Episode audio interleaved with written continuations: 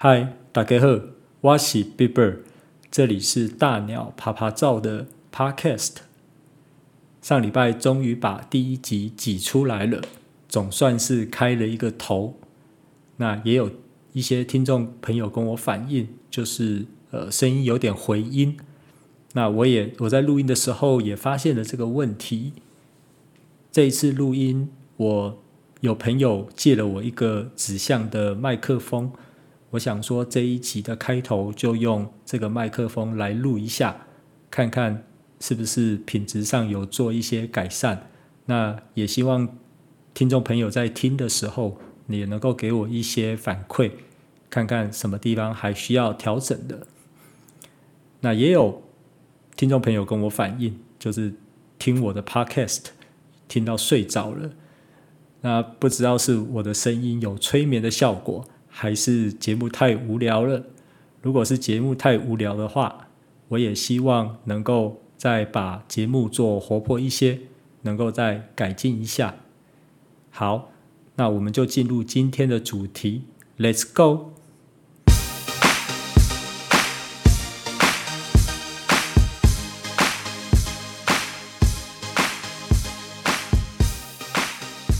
西方有句谚语。What you eat。对于跑者来说，吃不只为了生存，而是要打造一个适合跑步的身体。跑步这种有氧运动，对于减脂的确有相当的功效。可是有朋友在开始想靠跑步减肥之前，请先评估一下他的身材是否适合。如果 BMI 超过三十五，同时体脂率超过三十 percent。在体重瘦下来之前，膝盖搞不好就先爆掉了。之后而惧怕跑步，我这边会建议先从运动跟控制饮食下手，可以利用健身房的跑步机做慢速的爬坡行走、骑脚踏车等对膝盖负担比较小的运动，在燃烧卡路里的同时，顺便训练下半身的肌力。在控制饮食方面，这绝对是减脂的重要因素。高脂高糖的饮食是绝对要减量，碳水化合物的选择要从精致淀粉转而食用糙米、全谷物、地瓜等食物取代，并且要控制摄取的卡路里量，摄取的热量要小于基础代谢和运动消耗的总和。才会有减重的效果，这样持之以恒，几个月后绝对能看到明显的减脂效果，让体脂率降下来，就适合开始长距离的慢跑。我并不太建议生酮或是全蛋白这种比较极端的饮食方法，毕竟对于往后的训练，这种饮食方式。并不太适合每个人。接下来的主题会以如何吃、吃什么、何时吃跟如何做为主，让跑者自己也可以是专属的营养师。以下推荐一些适合跑者或是想减脂的朋友适合的食物，透过这些食物的组合，也可以吃出美味。首先是碳水化合物。碳水化合物为我们的跑步提供了动力来源，像是全麦面包、糙米、麦片、藜麦、谷物跟地瓜都是我相当推荐的食材。第二个，蛋白质，蛋白质提供了肌肉修复。好的蛋白质像是鸡蛋、豆类、鱼类、鸡肉跟瘦牛肉。都是我相当推荐的食材。第三个，抗氧化剂，抗氧化剂可以让我们在训练之后快速的愈合，包含蓝莓、火龙果、花椰菜、甜菜根、地瓜叶、樱桃或者是樱桃汁、柳橙及柳橙汁，适量的坚果都可以提供丰富的抗氧化剂。第四个，矿物质如钾、钠，可以补充我们失去的盐分。香蕉跟酪梨都是很好的选择。最后一个，纤维质跟益生菌也可以增加我们的免疫力，比如奇亚籽跟优格。奇亚籽可以泡在水中、牛奶中或是其他的液体，它会慢慢的膨胀，让口感比较丰富。优格则分为比较一般液态的优格跟比较固态的希腊优格。这两样都是相当好的食材。接下来，我们要运用这些食材来烹调我们的三餐。首先是早餐，早餐我们选用了莓果跟藜麦等食材来做一份营养的莓果藜麦，分量是两份，可以预先做好放入冰箱。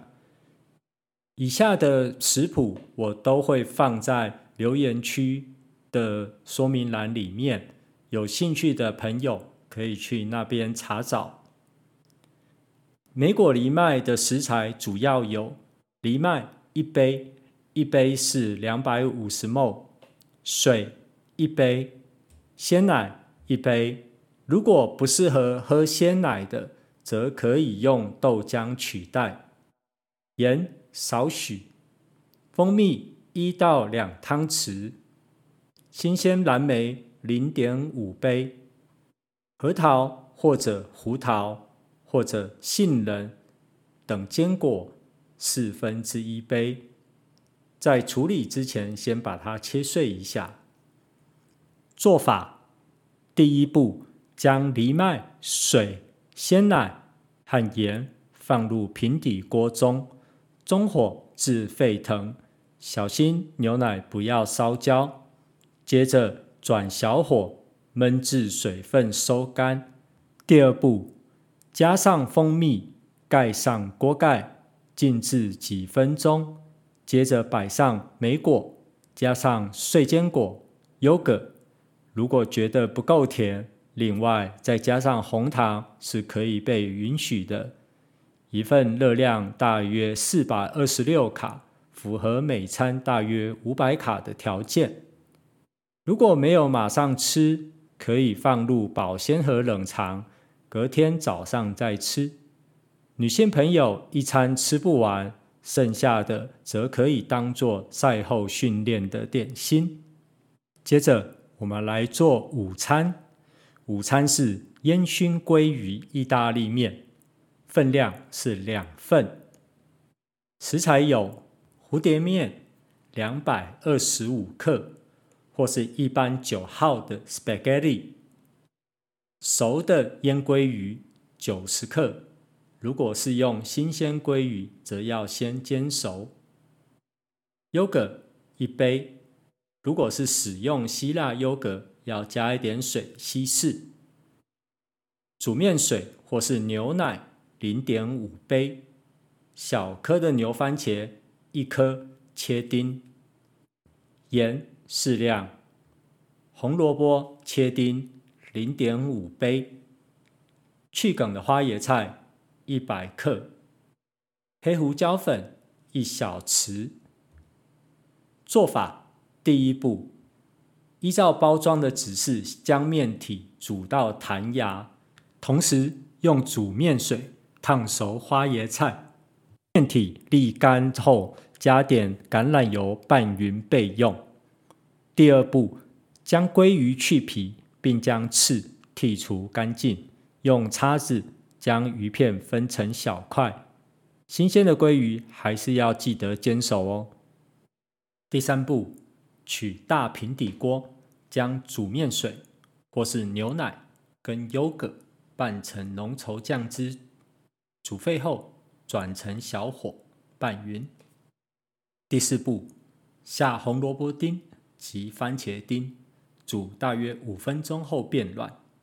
接着放入面体、花椰菜、鲑鱼、盐巴及黑胡椒粉，放入后拌匀，关火，试味道，再加盐调味，即可起锅。如果有帕玛森起司粉，也可以用来调整咸度。这份中餐大约五百八十四卡。接着我们来做晚餐，晚餐是嫩煎牛排佐黄芥末酱，分量是两份。食材有嫩煎牛排四百五十克，在处理前，请先切除多余的油脂，可以降低热量。橄榄油一大匙，盐、黑胡椒、糖、橄榄油，则可以选择适量的涂在牛排上，先腌制一会。蒜末、洋葱末及巴西里末各一茶匙，花椒粒一茶匙，还有小条的栗子地瓜一百克。切成一公分厚的厚片。黄芥末酱的食材有地龙芥末酱，或者是全芥末籽的芥末酱，两大匙；优格四分之一杯；苹果醋或者是一般的果醋一大匙。做法：第一步，先将烤箱预热到一百九十摄氏度。牛排上抹上适量的盐、黑胡椒、糖跟橄榄油腌制。第二步，取一个烤箱可用的大生煎锅，不可以有塑胶的配件。开大火，热锅后下牛排及地瓜，牛排及地瓜两边煎到上色，接着放入一大匙的橄榄油，放入蒜末、洋葱末、巴西里末。及花椒粒炒十五秒，花椒粒会开始膨胀。第三步，将煎锅放入烤箱，烤成你要的熟度，约八到十分钟。牛排装盘静置五分钟。第四步，静置的同时做黄芥末酱，热锅下芥末酱、优格跟醋，煮到有点收汁浓稠后拌匀。加点盐跟黑胡椒调味。第五步，顺着纹理将牛排切片摆盘，然后黄芥末酱置于其中。一份两百二十五克，大约八盎司的牛排，加上地瓜及酱汁，大约五百五十大卡的热量。另外，如果有喝手摇饮料的朋友，会建议用果汁取代。如果找不到甜菜根，火龙果跟柳橙都是很好做成果汁的水果，加点优格、牛奶、苹果或是奇亚籽调味，会更有层次、更有口感，可以当做过渡期的替代品。下一集会针对训练前后饮食的时机提供建议，让训练更有效率。这集的节目就先到这边，拜拜。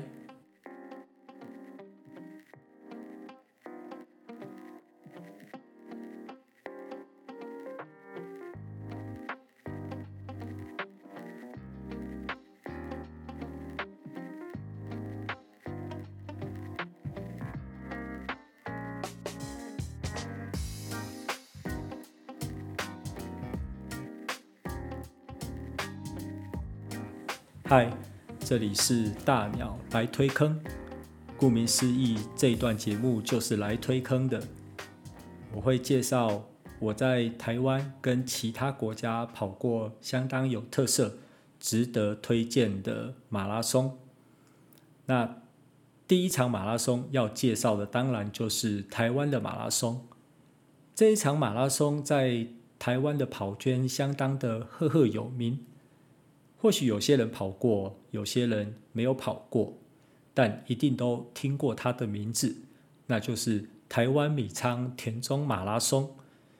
我会介绍这一场马拉松，是因为，呃，这一场马拉松对我来讲有非常深的情感的连结，因为我的初马，我的第二十场，我的第五十场，跟我的白马，都是在田中完成的。甚至我之后还有回田中担任配速员的工作，所以这一场马拉松，我希望能够在这个节目的第一集，能够好好的为大家来介绍。我先来讲当初为什么会选田中马拉松来当做我的出马。我的出马是在二零一二年跑的，那那时候是田中马的第一届，也就是大家其实对田大对田中马都还不是很熟悉的时候，呃，我就把它当做我的出马。当初会报这一场马拉松，其实就是一个很单纯的想法，因为我从来没有去过田中，在我跑出马之前，那我会想说，用这样子的方式来去认识一个城市，是一个非常有意义的呃想法，所以我那时候就想报田中马拉松来当做我的出马。那田中马拉松在第一届的时候也不是这么热门，因为毕竟是第一届，呃，很多跑者都会选择他比较熟悉的赛事来报名。因为在十一月的时候，其实是台湾有相当多马拉松可以选择，所以田中马那时候并不是像现在都是秒杀等级，甚至是需要抽签的。那我报完名了以后呢，就开始呃拟定了。我要跑出马的，呃的这样子的一个训练。那时候跟很多呃跑者的前辈请教跑马拉松要怎么跑，因为那时候其实没有太多的马拉松的讯息，所以都只好跟呃有经验的前辈指教。那当然前辈跟我们讲了很多，你要跑 LSD 啊，你要做肌力的训练啊。你要做速度的训练啊，你要做耐力的训练啊，布拉布拉布拉讲了很多。那其实我是一个相当软烂的跑者，所以这些都没有照做，只是 LSD 有跑了几次。因为 LSD 最主要想要跑的原因是想要了解自己的身体在这么长的距离的训练后。会不会有一些不适应的状况？那我想，大部分跑马拉松的人都会在跑出马之前都会跑过 LSD 这样子的一个训练，所以跑了几次 LSD 以后，呃，我觉得身体还 OK，就是整个耐力啊，还有心肺，其实都可以跟得上自己拟定的配速，所以在这样子的训练之后，我自己是觉得说，哎，出马应该没有什么太大的问题哦。当然，其实这都不是一个正确跑出马的态度。我想，正确一个正确跑出马的态度，还是要回归到我之前所讲的，呃，所有的训练都要做足，这样才第一才可以跑出比较好的成绩，第二也比较不容易受伤。所以，呃，我是一个比较不好的示范。到了赛事的前三天吧，我开始就是身体不舒服。那后来去看了医生，医生是说我这是肠胃型的感冒，那就上吐下泻，整个人脱水的状况非常严重，看起来都病恹恹的。所以我一直很担心，就是说我很有可能没有办法踏上田中马的赛道。因为我是一个比较不容易感冒的人，那我也不知道为什么，就刚刚好在跑出马的前三天就得了这个肠胃型的感冒。那其实心里一直呃情绪很复杂，就是第一个就是想说，哎，怎么没有把身体好好照顾好？第二个就是说会觉得就是有点可惜，在赛事的前一天。我还是依约下去了田中，跟着我公司的同事，因为他们都已经把车票都订好了，想要为我的出马来加油，所以那时候其实有相当多的压力，要驱使我一定要把这个出马完成。那我也去了。那在赛事前一天的时候，呃，田中的镇上。办了踩街的活动，非常的热闹，找了很多社团单位、学校单位来，就是装扮很多很有特色的人物，然后来采街，来展现田中的人的热情跟特色。那我自己是觉得这是非常非常不一样的体验，因为我从来没有在跑过任何一场马拉松，或者是跑过一场赛事，是有这样子的活动来推广地方文化的，所以给我留下了很好的印象。那在结束呃采街之后，我们就回去休息了。其实身体还是相当的不舒服，这个隐忧还是存在。我一直很担心没有办法完成出马，那也没办法，啊因为都已经头都已经洗一半了。我就想说，能跑多少就跑多少。当初是抱着这样子的心态去跑我的出马了。到了隔天早上。我踏上了赛道，穿好了衣服，穿好了跑鞋，想说拼拼看吧，反正跑者都是这样嘛，要挑战自己的极限，不然不知道自己的极限在什么地方，就完全是一股这样子的傻劲，就踏上了赛道。鸣枪之后，呃，人流就鱼贯的从起跑拱门出发了。这个时候，其实太阳已经相当的，气温也慢慢的上升，再加上身体不舒服的状况还是持续存在。前面几公里其实跑得相当的无力，要拉速度也拉不起来。我开始想象着田中马的赛道，因为田中马想说。应该是跑在田里面，赛道旁边都是金黄的稻穗，随着风飘舞。这样子的画面，让人家脑补起来就会非常的舒服。可是事实好像不是这样。在赛道的旁边，的确是有稻田，但是赛道大部分都是一般的柏油产业道路，所以跟我想象的不太一样。这也无妨，因为我觉得这就是地方特色。另外一个部分，田中给我的印象应该都是平平的，除非是梯田嘛，梯田才会有坡，不然一般嘉南平原，我想都是相当的平。我的想象是这样，但结果是错误的，因为。第一个魔鬼坡就在我的面前迎面而来。其实当下是有一点惊恐的，因为这个坡非常的长，大概不到一公里，但也有个九百公尺左右。我跑了两百公尺，不到三百公尺吧，我就开始用走了，完全跑不上去。第一个是坡度太陡了，第二个是。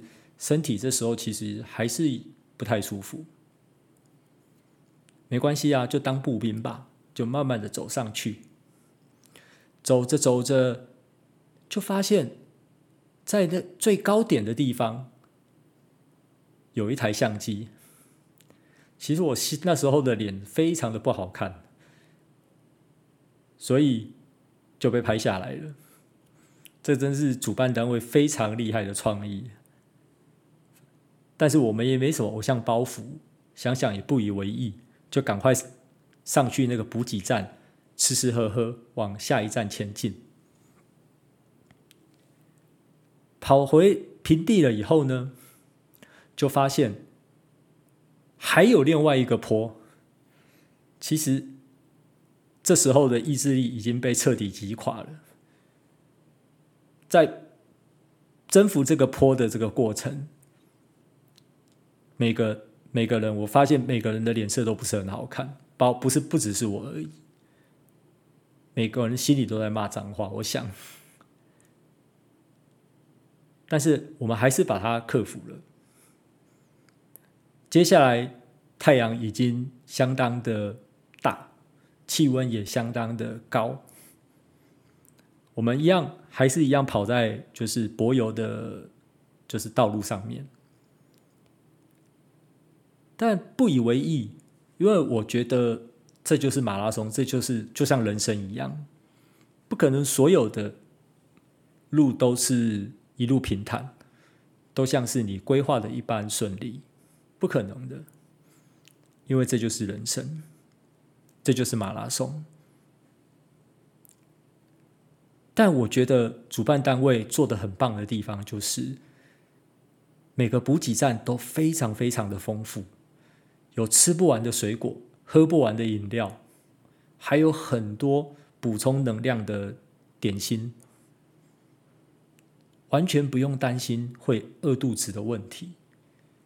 那我们当然也宾主尽欢，也不客气的，就是进了补给站大吃大喝。这就是田中马，纵使到了现在，他还是维持这样子的传统在办比赛，实在是难能可贵。跑到最后，我们到了八宝郡，也就是灌溉整个田中非常重要的一条水道，旁边的水潺潺的流过。那个声音非常的微小，可是非常的疗愈。因为这个时候，我的负面情绪已经非常的高涨了。透过这个声音，它让我这些负面情绪得到了沉淀，我的心情没有那么烦躁了，反而可以用一个比较轻快的脚步。来跑在这个八宝圳的旁边，再加上八宝圳有很多加油的团体，帮我们这些跑者加油，这增添了我们在正面情绪的鼓舞。绕回八宝郡之后，我们就剩下两公里，就正式的进入田中的市区。进入市区的时候，我们发现周遭有许多爸爸妈妈带着小孩，阿公阿嬷带着孙子，拿着家里的锅碗瓢盆来替跑者加油，还有地方的社团、地方的学校伸出双手，要跟我们 Give me five。我我说实在的，我我在看到那个环，在看到那样子的。场景，我是非常感动的，因为这已经是比赛比较末点的时候，整个身心灵的状况其实已经被摧残的相当的严重。我觉得我在这一这一段小段路彻底的被疗愈，因为这么多我们不熟悉的人、不认识的人，他愿意站在这个赛道上。给你加油，给你鼓舞，甚至端出他们家里的食物，端出他们家里的矿泉水，来帮跑者补给。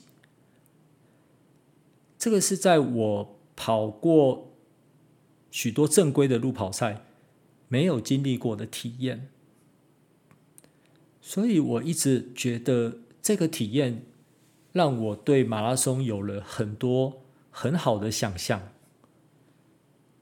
这也难怪田中马会被称为台湾的东京马，因为他把所有的元素都拉进来了，让跑者能够尽情的在赛道上得到应该有的尊重，跟应该有的饗宴。最后回到经过田中车站，回到了终点。其实鼻子有点酸酸的，因为我终于完成出马了，而且是拖着一个病恹恹的身体。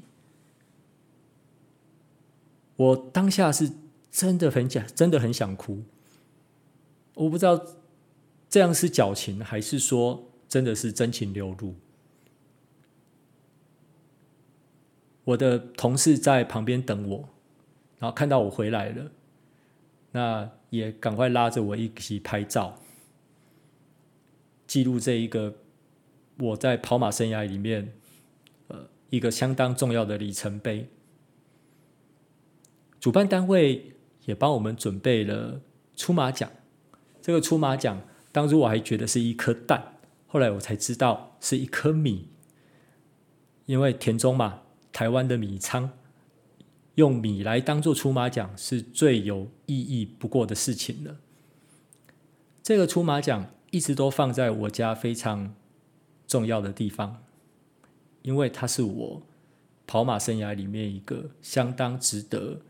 纪念的纪念品。这场马拉松，我想不用多说，呃，大家应该都非常的推崇。但是它对我的意义其实非常非常的深远。所以那个当下，其实我发下了一个小小的愿望，就是我每一段时间一定都要回来田中看一看。它就像是。我出马的一个启蒙地，让我体验到好的马拉松是什么样子，它的轮廓是怎么样子。之后，我在其他各地跑了很多马拉松，虽然或许都比田中马盛大，人数都比田中马多，但最怀念的永远都还是这一场田中马。所以我会非常的鼓励有跑过田中马的，或是没有跑过田中马的，都一定要来跑过田中马。有跑过的，可能每一次的体验都不一样；没有跑过的，你会发现台湾最好的马拉松就在田中。刚好最近就是田中马要开始报名抽签的日子，如果没有跑过或跑过的朋友，就赶快上网报名。虽然不一定会抽中，但总是有个机会。那现在的话，田中马的主办单位还有保障的通路，也就是说，它有公益的捐款名额，你只要捐一小笔钱，就可以取得田中马的参赛资格。另外，还有彰化马拉松月的 package，如果你把它的赛事都报满的话，好像也可以取得田中马的参赛资格。当然，如果你是田中镇的镇民，他提供五百个镇民的保障名额，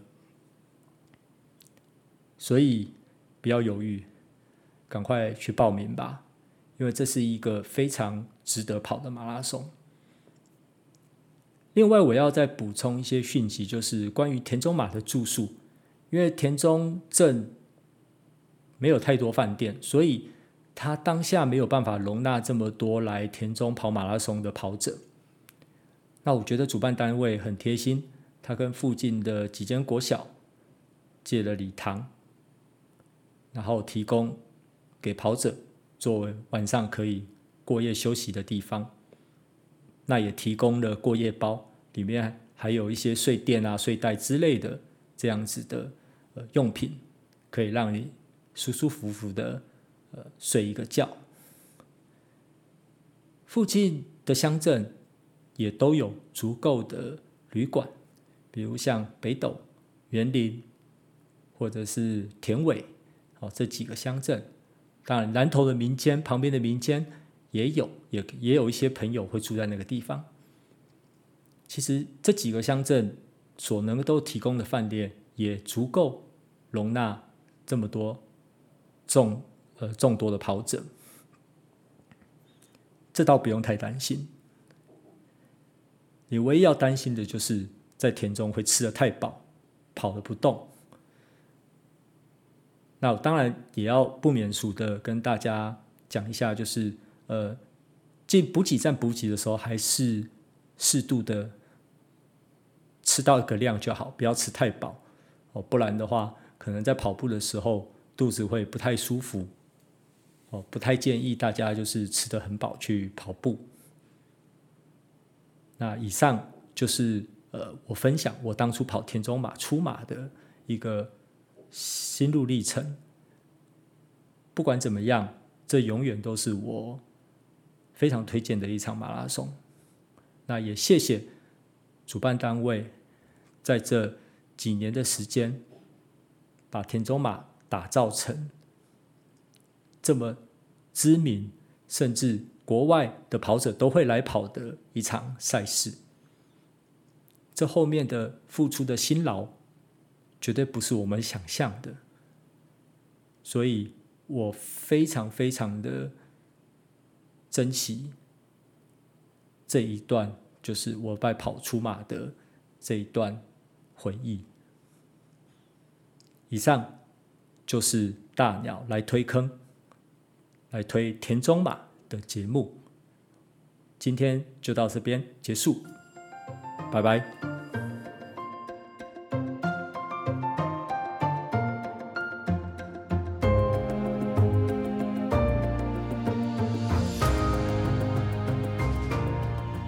第一则新闻是：世界半马纪录保持人 Jeffrey Conworl 遇上车祸意外。隶属于 NN 跑团的 Jeffrey Conworl 是世界半马纪录保持人，同时也是2019年纽约马拉松冠军。上周四在肯亚的艾尔多雷特晨训时，不幸遭高速行驶的机车撞击，造成头部挫伤、右胫骨骨折，当下意识清楚。立即送往艾尔多雷特医院进行手术。本来目标也是今年的纽约马冠军，但因为新冠疫情而取消。另外，原定十月十七日波兰格丁尼亚的半程马拉松也无法参赛。希望这位长跑界的明星选手能够好好休养，早日康复。各位朋友在市区练跑的同时，也要注意来车，以免发生意外。第二则新闻是，伦敦马拉松开放递延申请，无法在十月四日赛事日出赛的跑者，主办单位将在英国时间七月三十一日提供递延申请的网路连结。只要你是透过本地抽签、国际抽签、社团、志愿者及协办单位取得名额，并有缴交报名费报名成功者，在赛事的前一天。也就是十月三日晚上八点前都可以申请递延赛事，而透过成绩达标及雅培 World Marathon Majors 分林锦标赛取得名额的跑者，会在八月三十一日前发布相关递延实施细节办法。原二零二零年报名费不予退还，赛事递延之后的报名费则需要再缴交一次。所有递延的申请会在十月五日前收到电子邮件，内附保证参赛的连结申请。为确保之前没有中签的跑者权益，大会也开放二零二一年、二零二二年、二零二三年这三年可递延的年份，希望可以分散递延的人数。第三则新闻是。二零二零年波士顿马拉松全数官方慈善计划组织受邀参与二零二一年波士顿马拉松。波士顿体育协会宣布，将邀请全数官方慈善计划成员返回，作为二零二一年波士顿马拉松的官方慈善计划成员。通常，波士顿体育协会仅提供名额，由受邀的慈善单位自行招募参与慈善计划的跑者。对于无法参与二零二零的慈善跑者，慈善单位则可酌情决定是否可以将他们纳入二零二一的名单中。目前官方尚未决定整体名额的数量，最后还是要依据政府对于大型活动的指南和规定来决定数量。如果名额受到限制而减少，这些慈善单位所能拿到的名额也会按比例减少。另外，二零二零虚拟赛事的报名将于东岸时间七月七号星期二上午十点开放，报名费为五十美金。注册成功的选手可以将上传虚拟赛事的数据至官方的伺服器，确定完赛。而申请二零二一波士顿马拉松实体赛事的认证时间，也确定从二零一八年的九月十五号起算。